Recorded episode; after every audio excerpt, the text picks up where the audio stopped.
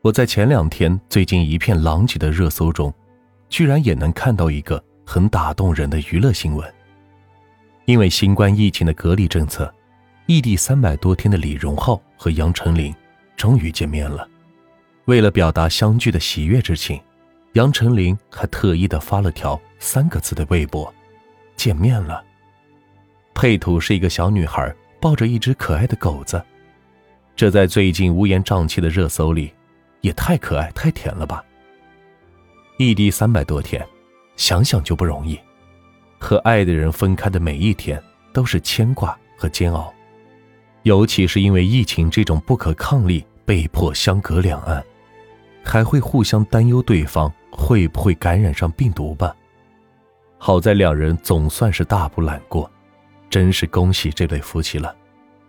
说真的，异地恋失败的概率。实在是太高了，距离会给相爱的两个人出无数的难题，淡出对方的日常生活，寂寞的时候无法及时陪伴，相隔两地，往往会滋生出怀疑，无法拥抱，无法亲吻，争吵也是难以和解。有些人走开了，还会回来，可有些人走远了，就走散了。以前车马慢。情人们有耐心等一封信，等一首诗，等一方手帕。现在太多速食爱情，眼睁睁看着你离去，却没能耐等你回来。异地爱恋的苦和愁，只有经历过的人才会知道。我曾经听不少人都说过，自己绝对不会再尝试异地恋。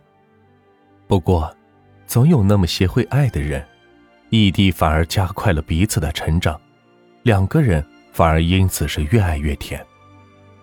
你见到了无数信任的爱情，你发现了许多远距离维系感情的新鲜玩意，你养成了吵架很快和好的好脾气，你做到了自己照顾好自己，你懂得了爱是依赖，也是独立。在重聚那一刻，浓烈而纯粹的快乐，更是只有异地爱过的人才会体会到的。其实，相爱一直是件困难重重的事，异地只是维系感情中的其中一道难题。不会爱的人能把最好的牌打烂，而会爱的人总能翻山越岭，刻骨铭心。你有异地恋的故事想跟我们分享吗？在留言区讲给我们听听吧。